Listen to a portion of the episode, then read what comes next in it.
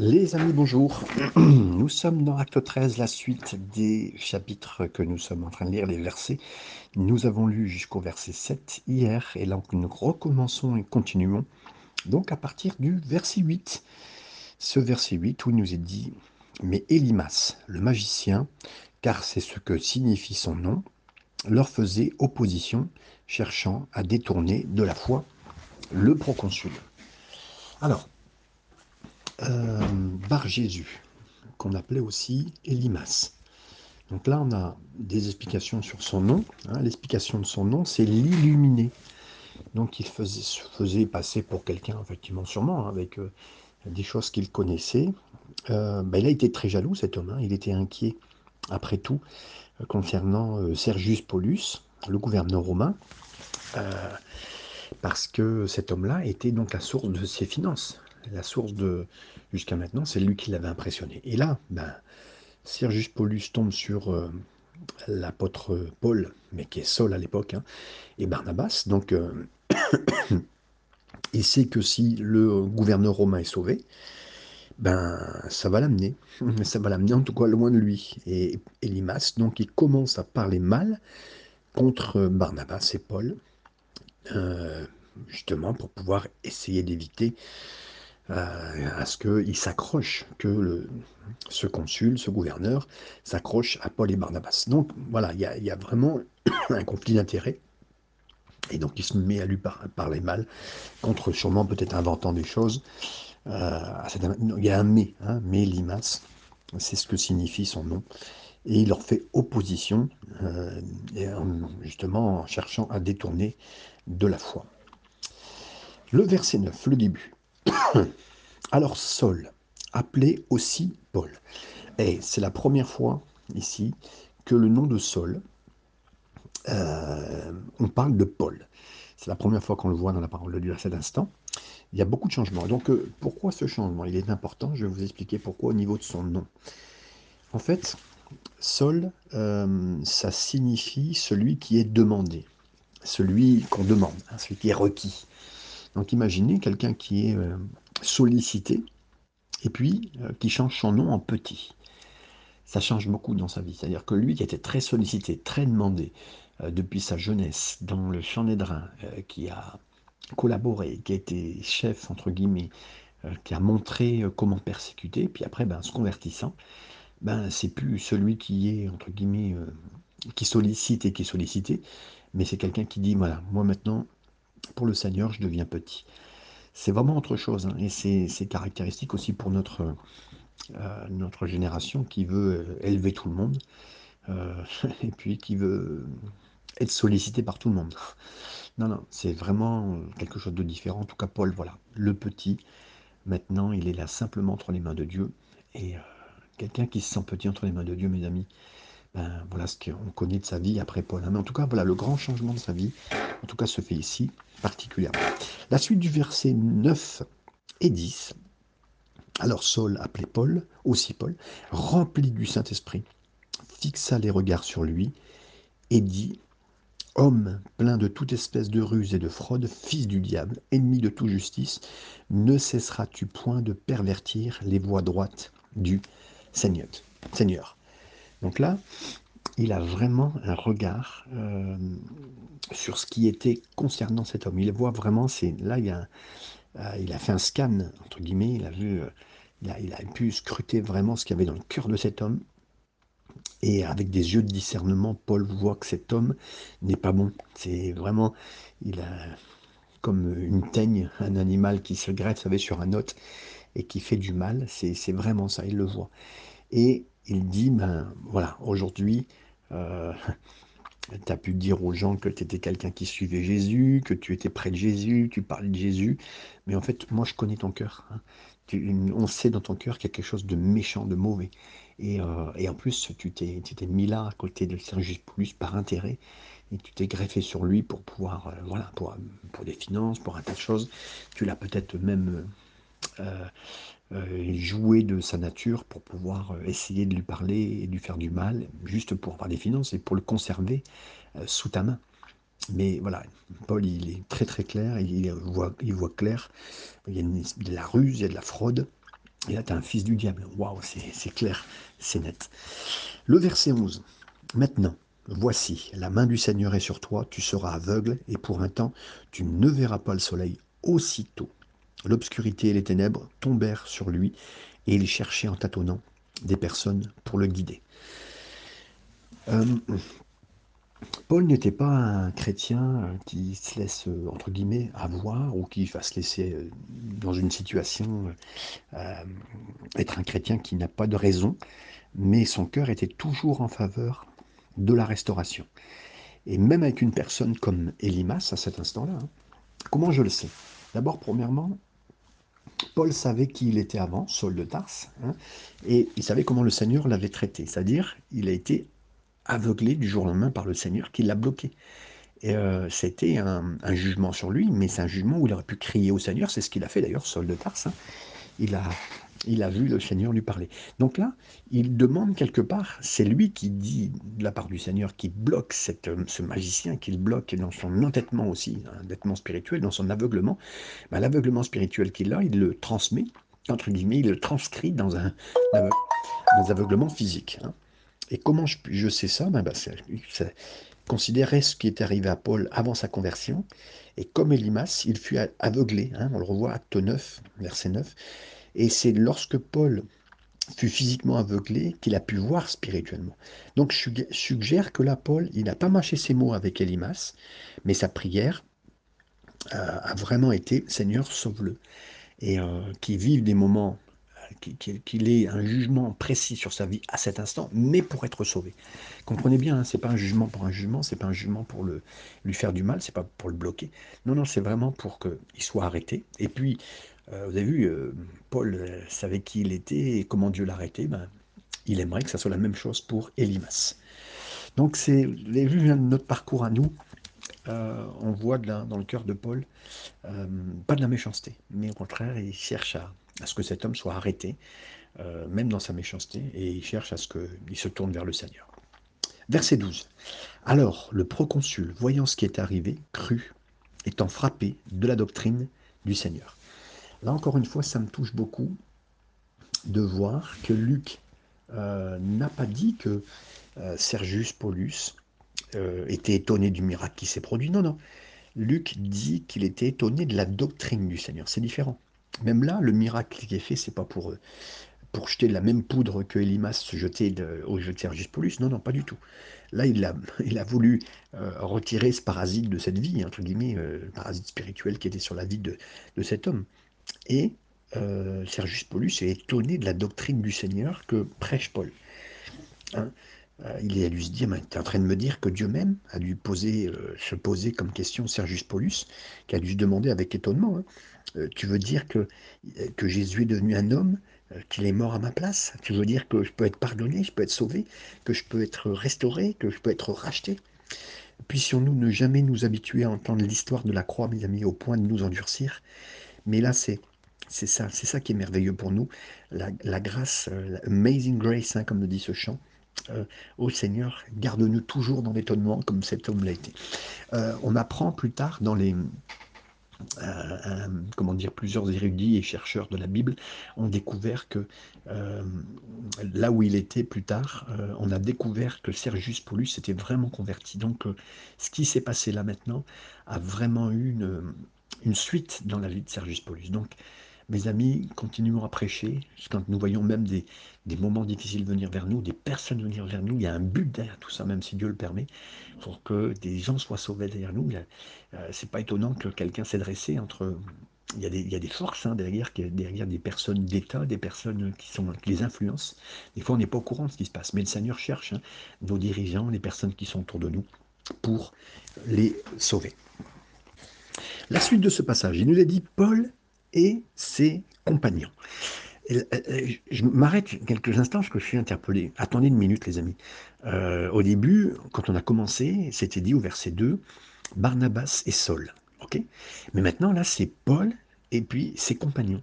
Donc, ça veut dire que au départ, ben, Paul, il était bien fonctionnel avec Barnabas et Paul. Et à ce point-là, Paul est en train de devenir très touchant. c'est très touchant de voir que euh, est en train de se créer en lui un cœur de leader. Euh, il arrive au premier plan. C'est pas la place qu'il cherche. Vous avez vu, il y a eu un changement entre Saul et Paul, on en a parlé tout à l'heure. Il s'est senti plus petit. Et puis en plus, et là c'est l'écriture, c'est Luc qui le permet de le dire par le Saint-Esprit. Maintenant c'est Paul et ses compagnons. Donc là il y a vraiment un changement. Vous savez, quand on cherche à être petit dans le cœur du Seigneur, petit dans le sens de, du positionnement, pas, dans l'amour. Hein. Le Seigneur a beaucoup d'amour pour nous, mais on voilà, on cherche pas la place, on cherche juste à avancer, on cherche juste à, faire les plans du Seigneur par sa grâce, par sa puissance. Là, on parle même pas de petites ou grandes choses, on fait juste le travail du Seigneur, ben on avance. Et puis là, il y a comme un leader né qui naît dans nos cœurs, très simplement. Et là, on ne parle même pas de positionnement, on parle pas de... C'est le Saint-Esprit qui note, Paul et ses compagnons. Voilà, il y a eu dans son cœur cette envie de faire avancer ensemble et puis d'être le leader devant, celui qui dit voilà, suivez-moi, voilà le chemin qu'on va suivre ensemble. Et puis, donc il nous a dit ici, la suite du verset 13, il s'étant embarqué à Paphos, ils se rendirent, euh, se rendirent euh, à Perge en Pamphylie. Donc là, encore une fois, si vous visualisez sur une, une carte du Moyen-Orient, Paul et, Barnabas ont quitté la Palestine. Ensuite, maintenant, ils ont voyagé à Chypre. Et puis, ils font face euh, à la Turquie du Nord. La suite du verset 13, euh, Jean se sépara d'eux et retourna à Jérusalem. là, à ce moment-là, c'est un moment important parce que Jean, Jean-Marc, euh, il, a, je vais vous dire comme ça l'expression, il a pété les plombs. Euh, il s'est séparé. Il s'est retourné et euh, il est retourné chez lui. Il est retourné direct à Jérusalem. Pourquoi? Alors, si je lis bien le texte et j'essaye de comprendre, jusqu'à maintenant, vous l'avez lu avec moi, euh, il y a eu mm, sûrement quelque chose de logique qui s'est passé. On avait au début Barnabas et Saul. Mais là, il y a un changement concret qui se fait par rapport au début du verset du chapitre. Maintenant, Paul prend la place il prend la, entre guillemets, la, direction de, l'équipe. C'est même pas quelque chose qu'il cherche, hein, ça, se fait tout seul dans son cœur. Et euh, lorsque Paul a pris la barre, l'oncle Barnabas, puisque Barnabas était l'oncle de, Marc, de Jean-Marc, euh, ben, en fait, euh, cet homme-là, Marc voit son oncle être un petit peu rétrogradé, dans le sens au mieux au, rang de commandant en second. Hein. Et là, on entend Jean-Marc dire, eh ben, euh, s'il doit diriger, lui, là, ce, Paul-là, je t'aime bien, mon oncle, mais euh, tu es toujours très encourageant, et d'ailleurs, c'était son rôle, hein, mais Paul, il est peut-être un peu plus dur, il est peut-être, euh, voilà, c'est pas, pas mon oncle, hein, et je veux plus servir avec lui. C'est ce qu'on peut penser quand on lit les, versets simplement. Hein. dans ce psaume 75, verset 7, euh, David a dit que c'était l'Éternel qui établit l'un et l'autre, et puis abaisse l'un ou l'autre. Et je crois que c'est ce que Jean-Marc a oublié. Euh, il a oublié ça. Ma prière, c'est que nous soyons tous ceux qui apprennent à dire Seigneur. Tes jugements, tes décisions sont justes et véritables sur chaque personne. C'est toi qui es sur le trône, c'est toi qui es en contrôle. Que mon oncle soit au commandement, au commande ou non, euh, Seigneur, je vais voyager avec toi. Et et en compagnie de ce que tu voudras, de ce que tu as voulu m'appeler. Donc je serai là. Et, là, c'est important, il a eu cette dimension de compréhension et de voir euh, toutes choses comme il fallait voir. Et euh, il, a, il a bloqué, il a bloqué sur cette situation. Et là, il, a, comme je vous le disais tout à l'heure, il a pété les plombs, il est retourné en arrière. Donc, euh, il a, dans cet instant, vécu cette difficulté. Donc Paul s'était rendu et puis, euh, il, a, quitté à cet instant, euh, étant entré dans la... On nous a dit donc, de Perge, ils poursuivirent, euh, donc gens se séparent d'eux, et retourna à Jérusalem. Maintenant, le verset 14, hein, comme je voulais vous dire. De Perge, ils poursuivirent leur route et arrivèrent à Antioche de Pisidie, étant entrés dans la synagogue le jour du sabbat, ils s'assirent. Donc là, encore une fois, alors, d'abord, premièrement, ici, vous voyez que c'est un autre Antioche. Il y avait sept Antioches, hein, sept Antioches dans la région, euh, dans, cette grande partie de, cet endroit. Donc, euh, et l'Antioche qui est ici, c'est localisé au nord-est de, la Perge. Hein. Euh, aujourd'hui, ça serait une ville hein, qui se trouve en Turquie. Et, c'est de là d'ailleurs que est parti Jean-Marc. Donc, à l'époque, on dans une ville, toujours, ils ont suivi toujours le même mode opératoire.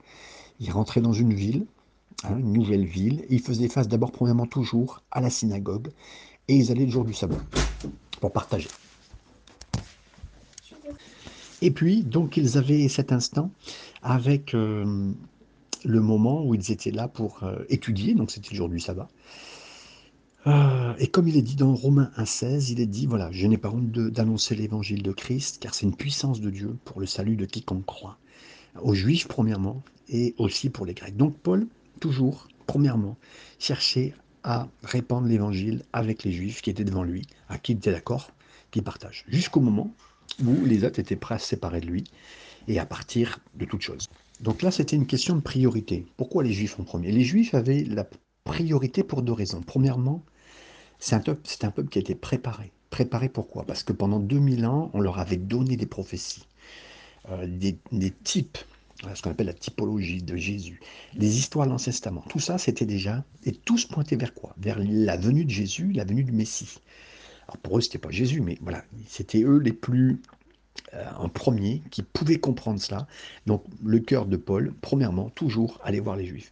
C'est ainsi que les Juifs convertis sont devenus des chrétiens radicaux, hein, grâce à leur compréhension approfondie, d'abord, de l'Ancien Testament. Donc c'était l'importance d'abord des écritures euh, de l'Ancien Testament qui, étaient, comme ils avaient cette compréhension, ben pour eux, il y avait la facilité de comprendre.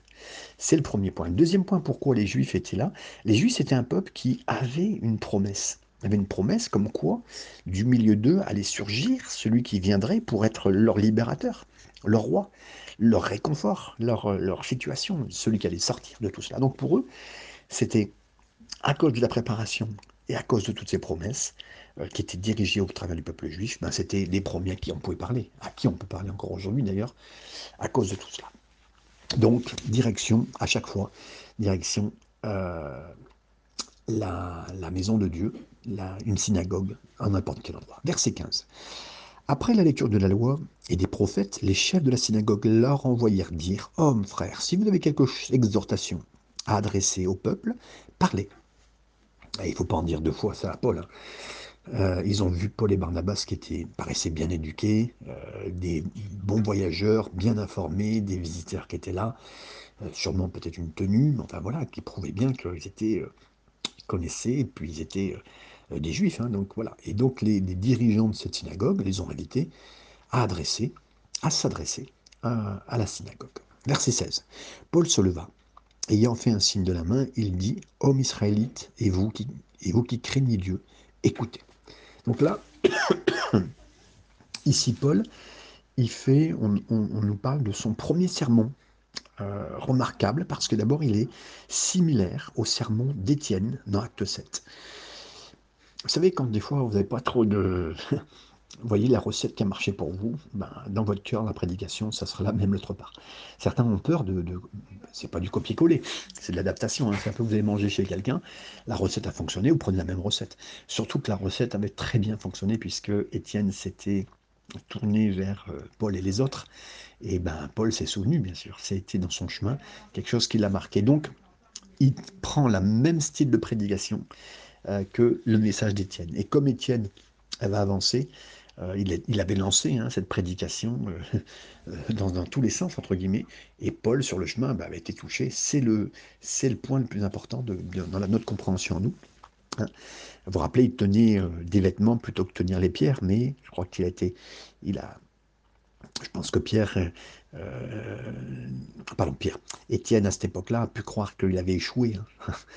il a échoué en se disant tiens j'ai prêché personne ne m'a entendu voilà mais j'aimerais vous dire ces personnes qu'elle réponde ou qu'elle ne réponde pas, c'est pas mon point. Parce que c'est la parole de Dieu, elle ne revient jamais sans avoir produit quelque chose, comme nous dit Ésaïe 55, 11. Elle ne revient pas avoir, sans avoir produit son effet. Les paroles d'Étienne, elles ont résonné à l'intérieur de Paul. Et 14 ans plus tard, dans la bouche de Paul, maintenant sorti, la rediffusion, entre guillemets, de ce sermon d'Étienne. Et cela me donne beaucoup d'espoir, car si parfois, lorsque je partage avec des gens et que je sens que personne même n'écoute, que personne ne répond, La parole de Dieu, elle est vivante, elle est puissante, plus tranchante qu'une épée à deux tranchants, comme le dit Hébreu 4, 12. C'est ce qui s'est passé, mes amis, et ça a bougé. Verset 17, on continue. Alors, il nous est dit, euh, le Dieu de ce peuple d'Israël a choisi nos pères. Il mit ce peuple en honneur pendant son séjour au pays d'Égypte, et il l'en fit sortir par son bras puissant. Paul y commence par son sermon en rappelant la belle histoire des Juifs. Il rappelle que leurs ancêtres, quand ils ont été menés captifs en Égypte, qu'ils ont construit des briques, hein, ils ont pris des briques sous, le, sous un soleil brûlant. Combien de briques ils ont fait? Mais c'est énorme, mes amis. Aujourd'hui, on voit le travail, particulièrement de tous les esclaves qui étaient euh, en Égypte. Hein. On voit le travail qui a été fait des pyramides. Euh, euh, qui a été fait vraiment dans le, Sphinx, toutes les statues qui ont été faites. Hein, c'est énorme le travail. Il fallait des, centaines de milliers, des millions, c'est ce qu'ils étaient. Donc l'histoire, il la retrace. Hein. Quelqu'un dit que si vous aviez un mur qui fait 2,50 m de large, 4 mètres de haut, ben sur 2000 km, toutes les briques hein, qui ont été fabriquées par les Juifs, on pourrait faire 2000 km de mur, 2000 km de mur, mes amis, sur 2,50 m de large et 4 mètres de haut. Imaginez? Donc on a vraiment une dimension incroyable. Et donc bah, Paul, Paul rappelle leur histoire. Verset 18, il dit, il les nourrit près de 40 ans dans le désert, et ayant détruit sept nations au pays de Canaan. Donc là, euh, il les nourrit, euh, c'est ce verset 18 qu'il dit, hein, il, les, nourrit près de 40 ans dans le désert. Euh, c'était la façon dont Dieu a bien, s'est bien occupé pendant 40 ans. Il, y a une autre traduction euh, plus, profonde sur le grec qui dirait que presque hein, comme si Dieu avait eu du mal. Euh, il les a nourris, hein, c'est, le point, mais comme si le peuple avait fait souffrir. Euh, c'était difficile de s'en occuper. C'était, un, ce qu'on appelle un idiome hébreu unique, hein, qui peut signifier supporter, supporter quelqu'un. Mais en même temps, euh, si je vous, si je vous, savez, supporter, porter, c'est je vous ai nourri, hein, c'est pour ça. Alors quoi? Est-ce que quand l'Écriture dit que Dieu a supporté leur chemin, leur, travers, ou les nourrir, c'est quoi? Bah, Je crois que c'est les deux, mes amis. Je crois qu'il les a nourris et il les a supportés. Hein. Il faisait les deux. Dieu s'est bien accroché aux enfants du Seigneur et puis s'en est bien occupé et puis il a pourvu pour eux pendant 40 ans. Mes amis, quand je vois les dépenses de nourriture que j'ai à faire euh, pour mon foyer, et que je vois euh, les 2 millions et demi de personnes qui étaient dans le désert, je dis que mon Dieu est grand, mes amis, je ne sais pas si... Et vous dites, je sais, Amen, là où vous êtes. Versets 19 et 20, nous continuons. Euh, avec ce passage, il nous est dit, donc il a détruit sept nations, pays de Canaan, il les accorda le territoire comme propriété. Après cela, durant 450 ans environ, il leur donna des juges jusqu'au prophète Samuel. Donc, Paul, encore une fois, il nous parle, il avance dans l'histoire, il fait appel à ces prophètes qui étaient les plus importants. Là, il parle de Samuel, parce que Samuel a été préparatoire à David, euh, juste avant aussi un personnage important, Jean le Baptiste, Jean le Baptiseur, à qui Paul ferait plus tard référence, c'était préparatoire au fils de David, Jésus-Christ. Donc, il essaye bien de montrer avec euh, quelque part la généalogie de ce que Dieu a fait dès le début. Il reprend bien l'histoire des Juifs, il en sort les, les points les plus, les, tenants, les aboutissants les plus importants. Tout personnage est important, mais là, c'est les points importants, les plus importants qui ramènent au cœur de chacun. Verset 21. Ils demandèrent alors un roi, et Dieu leur donna pendant 40 ans Saül, fils de Kis, de la tribu de Benjamin, puis l'ayant rejeté. Israël voulait un roi ben, ils ont eu un Saül, un homme qui se tenait euh, avec sa tête plus haute que les autres, et des épaules plus hautes que les autres. Hein. Un homme qui était initialement, qui était très humble, et qui était même touché par la présence du Saint-Esprit. Donc voilà, un homme charismatique, mais et qui était même capable de, galvaniser euh, des troupes, une nation autour de lui. Mais malheureusement, non. Voilà, il a été euh, l'ayant rejeté. Hein. Dieu a rejeté Saül de son trône. Pourquoi? Parce que 1 Samuel 15 nous dit l'histoire Dieu a parlé au roi Saül au travers du, prophète Samuel en disant Tu détruis tous les Amalécites. Hein, puis le, peuple savait qu'il fallait détruire tous ces animaux. Euh, et le peuple en général, les animaux de, ces peuples amalécites et les Amalécites, hein, parce que euh, ils étaient. Euh, un peuple qui aurait affaibli, qui a fait du mal à Israël, donc Dieu avait dit tu le détruiras. Surtout que ces mœurs des Amalécites étaient des, mœurs mauvaises. S'il y avait une quelconque euh, rassemblement avec ce peuple-là, c'était Israël qui aurait vécu cet affaiblissement. Soyez sûr que si vous ne vous occupez pas de ces problèmes-là que Dieu vous demande de vous occuper, ils vont jaillir. C'est ce qui s'est passé. Hein. Euh, et là, Dieu disait, donc tu détruiras tout homme, toute femme, tout enfant, et même les bêtes. Alors pourquoi tout ça? Bah, Parce qu'effectivement, les hommes, les femmes, les enfants, on peut comprendre. Tout ce peuple-là était vraiment méchant et, euh, et, vous aurez amené dans la méchanceté. Mais, et pourquoi les bêtes? Parce que même les bêtes étaient souillées. Et là, je vous parle sexuellement. Les animaux étaient habitués à, avoir des rapports, même avec les, êtres humains. Donc il fallait détruire tout ça. Alors Paul euh, euh, pardon, excusez-moi, Saul, on va parler maintenant de Saul, le roi Saül, il a rassemblé 200 000 personnes en Israël avec 10 000 hommes de pied de Juda, et puis il a marché vers les Amalécites, et il devait détruire tout le monde. Il avait la capacité de le faire. Mais qu'est-ce qu'il a fait? Il a gardé le roi Agag, le roi des Amalécites, et puis il a gardé des animaux. Et quand le roi Saül est retourné vers Israël victorieux, il a vu Samuel à distance, il a dit ah, Béni soit le nom du Seigneur. Euh, j'ai obéi à, tous ses commandements. Ah bon, ok, c'est ce que le roi, c'est ce que le roi Saül disait, mais Samuel a dit, sûr, c'est quoi ce bêlement que j'entends? Il dit, bah, j'ai gardé ça, j'ai gardé le meilleur des brebis pour euh, un sacrifice à Dieu, a déclaré ça, le roi Saül. Et David l'a regardé, et ça, il a dit, pour obéir, tu penses que c'est ça? L'obéissance euh, est meilleure que tous les sacrifices hein, que tu pourras apporter. Et là, c'est la rébellion, c'est plus que quoi que ce soit. Et là, c'est euh, donc euh, Samuel a pris, il a pris une épée et il a mis en pièces le roi Agag devant lui. Et ce roi Agag, le roi des Amalécites, au début il avait dit je l'avais pris comme trophée. Non, non, non, non, Samuel a pris une épée. Et Samuel a bien montré qu'à cet instant, il avait désobéi. Samuel a montré que le roi Saül avait désobéi, qu'il n'avait pas écouté. Hein. il a coupé en morceaux, entre guillemets, cet homme sur place. Il a acheté l'épée avec un profond dégoût. Il a dit Saül, as désobéi. Tu seras plus roi ni toi, ni tes descendants. Le royaume va être enlevé. Et en effet, son royaume lui était enlevé. Ça semble dur, vous dites. Hein et qu'est-ce qu'il y a de mal à ramener à la maison des moutons sacrifiés et Agag comme trophée? Écoutez, si vous continuez à lire, vous verrez bien, à toute la fin de l'histoire de 1 Samuel, dans le premier chapitre euh, de 2 Samuel, vous voyez que Saül, 20 ans plus tard, il est mort sur le mont Gibéa en combattant les Philistins. Et quand il était blessé au combat, il a entendu la voix de son agresseur derrière lui, mais il a dit Qui es-tu? Et Saül a crié Je suis un... Euh, quand Samuel a crié Qui es-tu? Euh, Il y a un homme, un malécite qui était là, hein, qui a dit Je suis un amalécite. Et vous voyez, la période entre le moment où Saül a ramené Agag et le moment où il a parlé à Samuel, c'était à peu près une semaine, par exemple, entre les deux. Mais pendant ce temps-là, Agag a dû échapper. Il a engendré un fils. Et on pense que voilà. C'est un peu comme on pense que notre péché reste en contrôle. Il a voulu dire bah, je fais rien à Agag pour l'instant. C'est un peu comme un, péché dans notre vie et on ne tue pas la chose principale dans notre vie. Et un jour, 20 ans plus tard, c'est à cause de ça qu'on meurt. Vous comprenez? Et c'est ça qui s'est passé. Donc on pense, nous pensons qu'on a le contrôle du péché, mais chaque fois que nous gardons un petit trophée qui traîne hein, euh, dans notre vie, ben, on montre comment ben, c'est puissant. Et Dieu, quand il nous dit euh, ne, passe pas ton temps à, faire ça, à regarder ça, à être avec cette difficulté dans ta vie. Euh,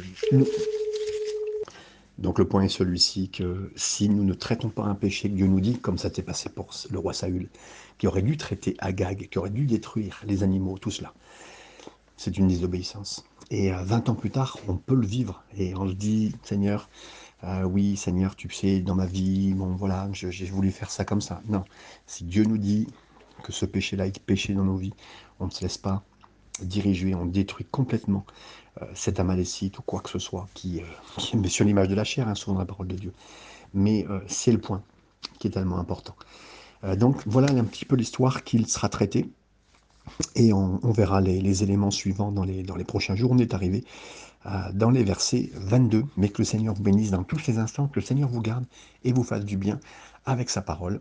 Et euh, retrouvez bien sûr, comme de plus en plus vous le faites maintenant en direct, plus sur Spotify, euh, les passages qui vous intéressent le plus pour les étudier personnellement en prière et devant la parole de Dieu.